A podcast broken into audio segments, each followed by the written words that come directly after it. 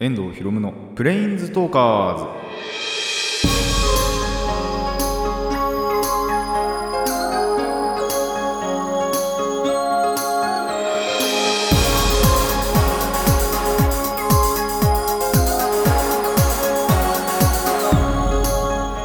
ラジオの前の皆さんこんにちは。遠藤博夢のプレインズトーカーズ。パーソナリティの遠藤博夢です。この番組はマジック・ザ・ギャザリングのプレインズウォーカーたちがさまざまな世界へ旅できるがごとくさまざまな話をしようという番組です。いやーまあ立て続けにねこんな話を聞きたくはないんじゃないかと思いますがまあお話ししたいなと思うのがやっぱりコロナの影響力かなというところですね。あの影響力が本当にすごくって、まあ、例えばなんですけどライブの延期とか中止でスポーツに関しては無観客試合だったりとかあと最近だと公立学校が全校一斉に休校になるとかっていうのもあったりあとなんかもう一個言いたかったななんだっけな。ああとあれか休園か。あの USJ とディズニーがついに休園をするというあのーもう本当深刻な事態に なっているわけですけどもまあ一応その中の一つライブの延期や中止の点で言うと3月の28日金曜日ですね。ここであの成瀬さんの成瀬恵美さんのワンマンライブがあったらしいんですよどうも。あの誕誕生日が近いのかな？近いあの3月の中頃だったと思うんですけどには誕生日を迎えていてまあそれの記念のワンマンライブということで一人でライブをするっていうイベントがあったのが、えーどうやら延期になったらしいです。皆さん思い出してください。そんな中ですよ。3月のあん？合ってる。3月の20え違う3月じゃない。間違えた。2月だ。2月28ですね。あのえーとそのえー成瀬さんのライブも2月の28だったんですけどえーと2月の22日23日とスタブリ感謝祭はあって本当ギリギリだったなと思います。あのーやっぱちょうどその韓国あのーぐ全国的にそういったのを延期とか中止にしましょうってなったのが多分やっぱ次の週からだったと思うんですよ。月曜日か火曜日か覚えてないんですけど。その本当ギリギリの直前でやっていただいたのは本当に嬉しかったなとあの感謝しかないなと 思いました。もうそのだって1週間後にはそれこそ成瀬さんのライブが延期になったっていうことなのでいや本当に危なかったなと思います。本当に行けてよかったなと思います。まあそれもやっぱりその厚労省からね厚生労働省からあのちょっとした注意とかもあってで断念した人にはちゃんと払い戻しの対応もするっていうことではあったんですけどもまあ本当にちゃんと行けてよかったなとその日にあの具合悪くなったりとかもしなければそのライブっていうか感謝祭そのものも延期とかにならなくてよかったなというのは、えーもちろん思いました。で、えっと、それもあったんですがその翌日からですねあの23、24か1泊2日であの旅行を実はしてきたんですね。それもなんで本当はギリギリなところではあったんですけどあのなんでそこの話を今回はしていこうかなと思っております。まああと次回からはさすがにねもうコロナあのテレビとかでも結構いっぱい聞いてると思いますしあのできれば次回からはやっぱりお話ししたくないなというところではあるのでまあ、何かとねこういう感じで今回と同じように結びつけられたらまあなんか話をかな話をしようかなとも思うんですが、えー皆さんコロナに負けないようにね気を強く保って、えー生きていて いただきたいなと思います。僕もあのーあんまり考えないようにしようかなと思っていてまあ次回からはなるべくこの話は控えようかなと思っておりますのでぜひ、あのこれからも聞いていただきたいなと思います。それでは始めていきましょう。遠藤ひろむのプレインズトーカーズ。今回も Let's プレインズトーク プ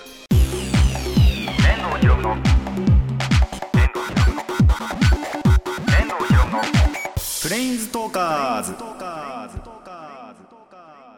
改めましてこんにちは。遠藤ひろむです。ということでその23、24には旅行に行ってきたわけなんですけどもあのー22日スタブリ感謝祭の日に関してあの言い忘れていたことが あと4つほどちょっとあの前回ね普通に忘れていて収録後に思い出したことを、えーまた法則でねここでお話ししたいと思うんですがえー、と失敗した話からまずは行きましょう。あのーグッズを買う時にですね、まあ、その目当てのグッズが買えなかったっていうのもあったんですけど、あのその会場で見てあの買おうかなって思ったので、アクリルキーホルダーを買ったわけですよ。で、それ全6種類あって、えっ、と、まあ、それこそプリキュアの5人、スターとミルキーとソレイユ、セレーネ、コスモと、で、あとフア、あの妖精のフアの合計6種類キーホルダーあったわけですね。で、ここも手癖だったんですよ、本当に僕の。悪いところだなと思ったんですけど、えっとまあ自分の分でミルキー買ってで妹確かコスモ好きだったよなって思ってコスモこの2種類だけを買ったんです。で家帰ってまあもちろん妹に聞いてみたらコスモでよかったっていう話だったんですけどあのーライブ終わってから気づいたことなんで5種類買わなかったかなと。フアはまだしもあの6種類このあってフアはまあギリいいかなって思ったんですけど5人分は普通買うよなっていうのをやっぱその会場限定の絵柄だったりもするんでそこは失敗したなってあの心底思いました。本当になんで俺次の日も行かなかったんだろうなと。そういったところも含めここ手癖だったなと。もう多分あれだったもし覚えちゃんと覚えていたらあの5人のセットかける2で買って僕の分と妹の分とってやってたと思うんでそこはちょっといつもの手癖が発動してしまったなと推しだけをね 買ってしまったなと思いました。でこれはまあなんだろう失敗でも何でもない話だったんですけどあの感謝祭そのものに握手会っていうのがやっぱりあったらしくって多分だから大阪とかでは開かれてたのかな。でもそれなんかはやっぱりコロナの影響でなくなってたなっていうのはあの説明しておきたいなと。その感謝祭に関してそういったまあ多少なんだろう接触を避けるためにそういったイベントはなくなっていました。まあもともとこれ僕あんまり行く つもりはなかったんであのまあ関係ないかなとも思ったんですけどやっぱその手触れてあんまりねちょっと緊張しちゃってできないような 人間なのでまあそこはまた、えーまあどっちでもなかったことかなと。ただ一応そのそういったものもなくなっていたのはやっぱりコロナの影響なのかなとは思いますね。でここからはちょっといい話といいますか、あのーポジティブな方の話なんですけどもまあもちろんねその東京の方まで行ってのイベントだったので帰りの電車はロマンスカーと。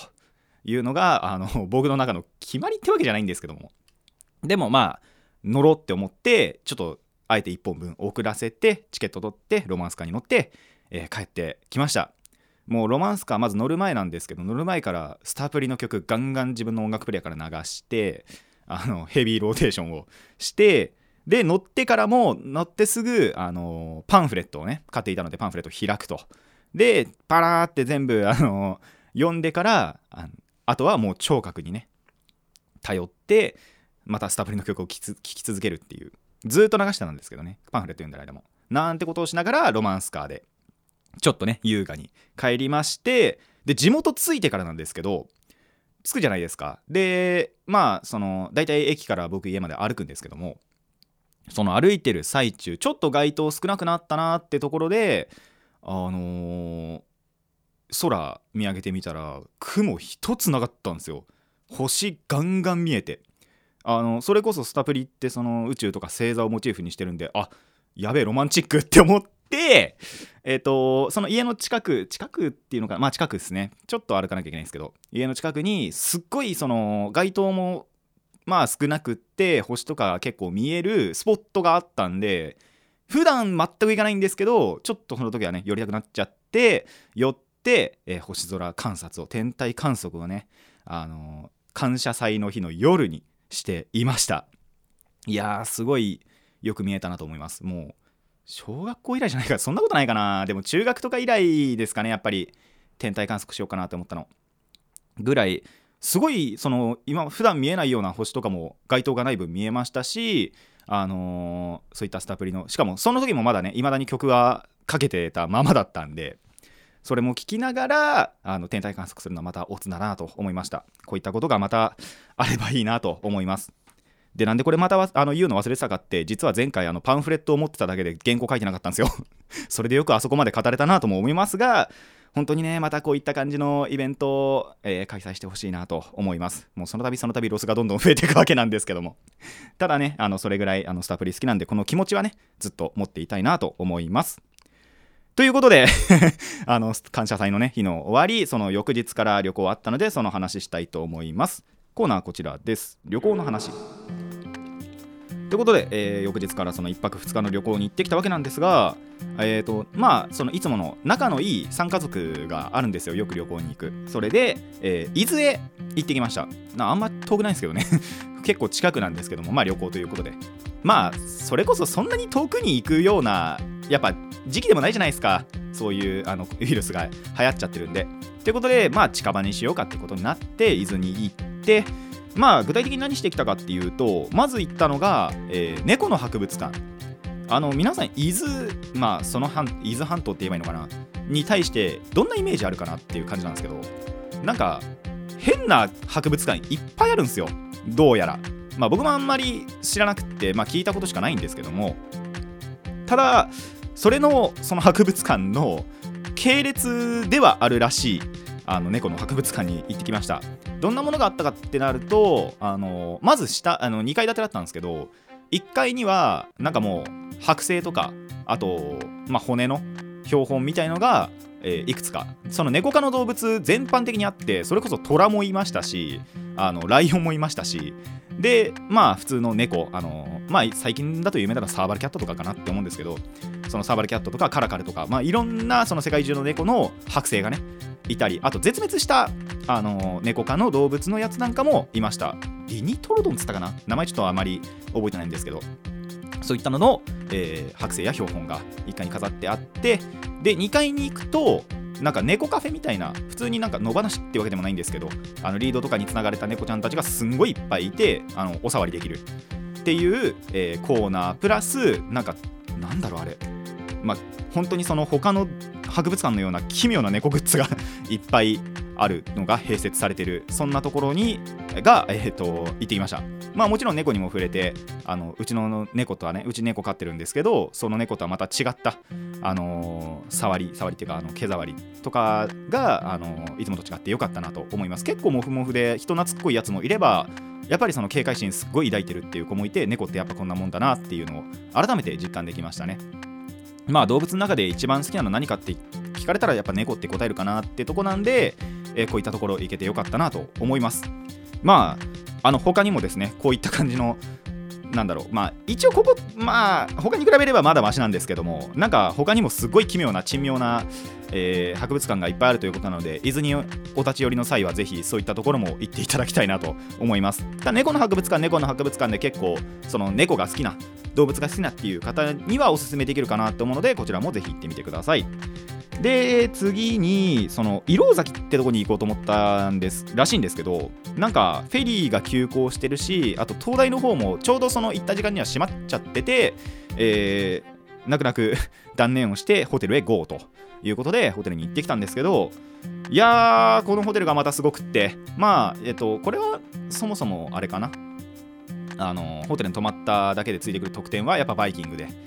でそのバイキングにしかもお酒がねちゃんとついてくるわけですよ。僕最初それ分かんなくってあの追加料金かなんかかかんのかなって思ってソフトドリンク頼んだら別にいいよって 他に言われてガンガン飲みましたね。ハイボールとレモンサワーとワイン飲んだかな確か。でガンガン飲んでもう面白くなっちゃって。僕あの笑い上手なんであツボがめちゃくちゃ浅くなって。ちょっとした面白いことを来たらもうあの笑いが止まんなくなっちゃうわけですよ。その日一番面白かったのが僕の弟って全然その食べない小食な方の人間なんですけどもそれがなんかすごいお茶漬けかなんかを囲んでたらしいんですよ。そしたらそのお父さんのうちの一人が「お前フードファイターみてえじゃん」っていう話になってあの笑いが止まらなくなりました。もうちょっとしたことでもね笑っちゃうんでまあそうじゃなくてもその弟がフードファイターって言われてることがもう面白くって。まあそんな感じの面白いことがあったりとかあとまあ一緒じゃないんですけどあの別のねか来てた家族の多分幼女先輩がプリキュア多分見てたんでしょうね。あの曲が思いっきり流れてきて妹とちょアイコンタクト取ってお踊れよみたいな。ことをやったりとかも、えーしてました。あそれ朝だったかな？いや夜だったな確か。そう朝食もバイキングだったんですけど確か夕食の時には、えーそんな感じの話もしたりとかしてでお酒も飲んですごい楽しかったんです。でご飯食べ終わってからそこのホテルカラオケももちろんあってそのカラオケすごい特徴的なのが要はその一室しかないんですよ。すんごい広いパーティー会場の一室みたいなところに要はそのもう別の部屋の人たちガンガン入れてあのー仲間内だけじゃないカラオケになるわけですね。そんな中、えーがバリバリプリキュア歌いました。ただそこでやっちまったなって思ったのがそのその前にお酒をね要は飲んでたわけじゃないですか。もう声ガラガラだったんですよ。あのいつもの高い声出せねえってなって、えー嘆きました。せっかくねあのトゥインクルスターズを歌ってたわけなんですけども映画の主題歌を。あのー声ガラガラなせいでですねちょっとあれでした。あのー失敗しました。でプラス、えーとまあ、温泉とかも入ってから卓球をねやったわけですよ。あの家族でみんなで。そしたらですねそれがまたなんか面白くなっちゃってえっと大人勢はもちろんそのみんなみんなでもないかな。僕のお父さんとかあんまり飲まないんであれですけどその卓球だけねえっとお酒を飲んでて酔っ払ってたっていうのもあるんですけどヘイヘイ卓球っていうものになってあのとりあえず誰かがミスしたらヘイヘイヘイっつって煽るっていうだけの卓球になったわけですね。それがまあそっちの方では結構面白かったらしくって結構受けてて一番の思い出になったというのは、えーあったかなと思います。でまあ部屋戻ってから戻ってからであのー僕なんかはねカードゲームとかもしてでちょっと遅めに寝たわけなんですけどもいやーまあねベッドが変わると寝れないわけですわ。全然寝れなくて僕一番最初に眠くなっちゃったんですよ。あの部屋の中で。でもう寝ようぜっつってそのカードゲームやってるやつとあの言ってお互いベッドに入ったわけですよ。電気も消して。そしたらですね僕全然寝れなくって目は一応閉じてたんですけど全然その意識が飛ばなかったんです。なんで寝不足だ次の日は、えー寝不足のままえっ、とまあバイキングとかしたりあの次の日になるというところでちょっと一回切りたいかなと思います。ということでこの旅行の1日目はですねもう本当猫の博物館しか行ってねえなっていう話ではあるんですけど、えーまああとホテルの中ではね卓球カラオケバイキングと、えー楽しいことはいっぱいあった1日目でした。ということで2日目に続きます。以上旅行の話パート1でした。遠藤ひろむのプレインズトーカーズ、えー、と続きいきたいと思います。旅行の話パート2ということで、えー、と2日目なんですけども、まあ、朝はもちろんバイキングであの朝食ちょっと軽く取りましてそしたらですねまたあの妹たちがカラオケ行こうぜってなって 朝7時から確かやってるんですよねカラオケが。ってことで朝食後に、えー歌ってきました。僕も。えっとただ歌ってたのほんと5人ぐらいしかなかったんだよな。妹とその他の家族の方の娘2人娘娘さん2人とまあやっぱそこが仲いいんでそこでカラオケ行こうってなってでそこに僕とお父さんが乱入するっていう 珍妙なことが起きるわけですよ。確かあもう一人来たな。僕のあのえっと弟の代でもう一人男がいるんですけど男子とまあ67人ぐらいで、あのー歌ってました。もちろん朝もプリキュアから始まります。そこではオープニングとエンディングだったかな？は歌いました。でまあその後ちゃんとその着替えとかきあの着替えたりとかもして、えーホテルを出発してから、えー前日行けなかった色崎ここに、え2日目は行ってきました。でそれこそそのその前の日ってやっぱ風も強かったんですよね。とかもあって波が高くなっちゃってフェリーは急行してるしあと多分これは行った時間だったと思うんですけど時間的にその東大の方とかも東大があってそのそっちの方まで行けるんですよ。ただそれも、えー、と閉まっちゃってて。っていうことで、まあ、朝一で、えー、とそこの色だけ行ってきました。まずやっぱ船乗ったんですけどいろんななんだろうな岩肌とかも見れたりして写真は撮ったんですがえっとまあちょっとのけんのめんどくせえからいか。結構すごい枚数撮っちゃったんでちょっと選別をねできてないんですけど。まあそんな感じでその波とかを感じてあのー何が怖かったって携帯を落とさないかどうか。そこは一番怖かったんですけどまあでもすごいいいなんだろうな海風とかも浴びれてあの良かったなと思います。でプラスその灯台も行ったんですけどそこからの眺めもまたすごくってあのー本当にもう辺り一面海も見えればちょっと目凝らすと向こうの方に島もうちょっと見えるみたいな何島だったか全然覚えてないんですけどただそういったのも見えたりしたのが、えー結構いい眺めだったなと思います。でなんかそこ神社じゃないですけどまあ神社なのかなっぽいのがあって僕はお守り引いてないんですけど。でもみんなあのおみくじも引いたりとかして、えーまあそこはそこでやっぱ楽しんだかなと。でそっからですねまあもう伊東の方離れようかっていうところで、えっと、ちょっと一個あったのが菜の花祭りっていうのをちょうどやってたんですね。菜の花本当にいっぱいブワーってなってて。で匂いがひどいっていう。もちろん綺麗なんですよ。菜の花すんごい一面にバーってなって一面黄色だったのはすごい良かったんですけど一貫線量が多くって匂いがきついっていう。あの僕の弟がどうやら鼻炎持ちであんまり匂い感じないらしいんですよ普段。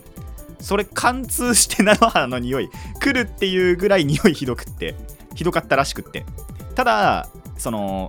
行ってた中のその家族の中の一人があのー寝不足とかもあってちょっと具合が悪いということで少しは止まらなきゃいけなかったんでまあちょっとだけ立ち止まってでトイレ休憩とかもしてから、えー次に沼津に行ってきました。だからこれも結構道が混んでたりとかもあってあのー、割かし夕食に近い。5時とか6時ぐらいに着いたんですよね沼津に。で沼津港でその夕食とかも食べまして。でここでですね深海プリンっていうのが名物なのかな？まあでもあったんですよ。そのお土産として買ってって後々これは食べたんですけどでも美味しかったんであの皆さんもぜひ沼津にお立ち寄りの際は食べてみてください。下はもちろんそのプリンなんですけどちょっと上にその深海を模したゼリー青すんごい青いゼリーみたいのが乗ってるクリアなゼリーが乗ってるプリンで結構一緒に食べても僕は美味しいなと思いました。僕の家族はあの口を揃えて別に美味しくはねって言ってたんですけど僕は美味しいと思うので、あのーぜひ皆さんお立ち寄りの際はこの深海プリン食べてみてください。でなんかその深海プリン売ってるところに深海プリンアイスっていうのも売っててその深海プリンのそのものの味を模したアイスクリーム。だからそのプリンのソフトクリームとそのラムネの味かな？多分。ラムネっぽい味のソフトクリームがそのミックスされてる。あの20なんだろうツイストソフトみたいな。ツイストソフトとも言わねえか。ミックスソフトみたいな。ことになってるアイスクリームもあの美味しかったなと思うのでこちらもあの一緒に食べてみてくれると嬉しい嬉しいってわけじゃないんですけど あの食べてみるといいんじゃないかなと思います。まあここが夕食っていうのもあって本当にそんなにいっぱい行けることもなくあのこの旅は終わったわけなんですけども。まあですね。いやもちろん楽しかったんですよ。このここまでたの話してて1日目2日目と結構魅力的な場所も行けましたしあのホテルの中とかがねすんごい楽しかったっていうのはあるんです。ただあのー半分はですね僕の中なんですけどこれ僕のあくまで僕の中だけなんですよ。半分は昇進旅行だったんです。なんでかっていうとまあ分かる方は分かると思うんですけどこの、まあ、1泊目23日ってスタブリ感謝祭の千秋楽だったわけですよ。もうそこが本当に最後のイベントででまあこれはその前日22日で行ってからその舞台見てで思ったことだったんでもう本当にその時にはしょうがなかったんですけどいやー千秋楽やっぱ行きたかったなって思ったわけですよ。もう気が気じゃなかったわけですよ。でしかもそのまあ確かこれ言ったと思うんですけどあの前回で。22と23ではやっぱり違う内容ででしかも23にしかない仕様っていうのがやっぱりあってそれをツイッターとかでもう確認してたわけですよ僕は。あのーそれ確認してたらもうどんどんどんどんロスが広がっちゃってあの気が気じゃなくなったと。まあ楽しい本当楽しかったんですよ。楽しかったんですけど。ただちょっと半分そっちのことも考えているとあのまたね心が痛くなるというあそんな最後だったなと思います。あのだいぶ全部それあのもう一人のね男子とかあと妹とかにはぶちまけてはいたんですけどもまあそんな感じの、えー楽しくもありただちょっと悲しくもあったそんな旅行でした。まあこれはあくまで僕だけです。他のみんな絶対みんな、あのー楽しんでいたのであの楽しい旅行だったなと思います。まあ今はねもうその本当に直前だったんでコロナが広がり始め始めるわけじゃないんですけどその全体的な勧告が出る本当に直前ギリギリで行けたっていうだけなんでまあ今だとちょっと行けないかなって思うんですけどまあ皆さんもねコロナが落ち着きましたらまあどこでもいいのでね旅行をやっぱりしてみると気分の転換になるんじゃないかなと思いますのでぜひやってみてください。以上、え2つにわたって旅行の話でした。遠藤ひろむのプレインストーカーズプレインストーカーズそろそろお別れの時間になってまいりました。今自分で何言ったのか分かんなくなっちゃった。であのーまあ前回の話に戻るわけではないからいいか。あのーまあ本当旅行はね。いや楽しかったんですよ本当に。楽しかったんですけどね。半分ぐらいプリキュアのことも考えちゃうっていう。もう23日ちょうどそのカラオケをやってる時ぐらいにそのツイッターやっぱ確認ガンガンしてたわけですよ。まあそしたらねうわそんなことやってたのかっていうことだったりとかあとちょっと戻ってその大阪の方もその確認とかしてみたらやっぱりその大阪公演は大阪公演でしかやってないようなこともやってたりとか。だかちょうど大阪公演の時に成瀬さん確か誕生日だったんですよね。でやっぱり大阪公演の1日目だか2日目だったかちょっと覚えてないんですけどそのプレミアム公演の時にサプライズでね誕生日ケーキがあったりとか。いや素晴らしいなと思ったんですけど。それも見たかったな。大阪ちょっと行きづらいけど。でも大阪も行きたいんですよね本当は。まあ行ける時には行きたいかなと思います。でとかあったりまあこれは別にツイッター転がってるから言っちゃおうかな。その23日の一番要は最後ですよ。よくまあ紙テープとかがパーンってなるじゃないですかクラッカーみたいに。あれの中になんか星型のコースターなのかな？コースターではないのかな？色紙みたいな和紙でできたすっごい脆い色紙みたいのがあってでそれがやっぱそのみんお客さんの頭上に降り注ぐわけですよ。流れ星みたいに。星型ですし。それのいくつかにはそのスタッフさんとかキャストさんのメッセージとサインが入ってるっていうのがあるらしくってあったらしくってマジかーと思って。そういった部分でもやっぱりあのー心に来ちゃったなっていうあの心臓にね来てしまった悪かったなっていうのはやっぱりあります。だからそういうのをやっぱ逐一ツイッターでチェックもしちゃってましたしね。そういあのアカウントは持ってないんですよ。ネットでその閲覧するだけみたいなことしかしてないんですけど。ただまあやっぱそっちにも行きたかったかなとやっぱ2日間行きたかったかなっていうのはあの心底芽生えました。これからねやっていこうかなと思います。でああそうだ。あのまあプリキュアにちょっと関連した話でまあコロナの話にもなってしまうかもしれないんですけどまあえっ、とこれまあ前回の話に戻ろうかな。あのミラクルリープですね、その3月20日にミラクルリープがあって、であと4月5日にはレインボーフレーバーっていう同人即売会があるという話をしたんですが、ちょっと怪しくなってきましたね、やっぱり。あのいや4月にもなれば大丈夫かなとも思うんですけど、なんでレイフレは大丈夫かなと思うんですけど、問題は3月20日の方で、映画ではあるんですけど、まあ、公開はだからされると思うんです。人いるかなっていうね、やっぱ、やっぱあれはあのー人数少ない中で見るよりはあのいっぱいねライト振ってるのを後ろから見たいわけですよ。まあ僕らは後ろじゃないんですけど。ただなんでそれがその日かまあ次の日とかに見れるかなっていうのはちょっと不安ではありますね。あのそれこそ小中学校が基本外出禁止なんであのその基本を外れて映画に行くっていうのはあると思うんですけどいやーちょっと怪しいなと。映画館そのものも空いてるかどうか怪しいじゃないですか。その辺も含めて3月20日のこの映画公開がちょっと怖いかなとすっごい楽しみにはしてるんですけどまあやってくれればそれでいいかなと思います。でプラスその4月5日のレイフレの方ももう休みを取ってしまってるので有給を取ってしまってるのでできればやっぱここも行きたいなっていうのはありますね。やってくんねえかな。やってほしいな。やってくれたらあのちゃんとねそこの話をまたしたいなと思っているので、えー未来の僕に 託そうかなと思います。まあやっぱイベントとかが中止だの延期だのっていうのをすごい言われてて今オリンピックも結構危ういらしいじゃないですか。なんで一刻も早くあのこの事態が収束していただきたいなと。コロナウイルス早く絶滅してくんねえかなと。今は切に願っております。皆さんも祈り、まあ、祈るだけじゃどうしようもないですけども科学の発展を、えー応援したいなと思います。えこの番組ではお便りを募集しています。疑問や反論意見はもちろんのこと朗読してほしい作品も募集しております。どのお便りもラジキャスネットのメール送信フォームまでお寄せください。たくさんのお便りお待ちしております。未だに何も来てないんでね。それこそそうだ。えなんだっけな？何言おうとしたんだっけな？なんか言おうとしたんだよな。なんか言おうとしたけど忘れたからいっか。いいや。あそうだ。あのー本当は話そうと思ったのをまあちょっと時間も時間なんで話さなかったんですけどあのなん最近そういうなんだろうなレストランとか行って意外だなって思ったことなんかを送ってくれたら嬉しいなと思います。まあこれざっくりしてるんであれですけど。もしあのー時間がありましたら次回ねちょっとここの辺のお話をしようかなと思います。まあ最近ちょっとネタ切れってわけじゃないんですけど逆に話したいネタ多すぎるんですよね。なんで、まあ、その中のいくつかを、まあ、次回お話、まあ、プラス、確か次回は朗読の回なので、そちらも聞いていただければなと思います。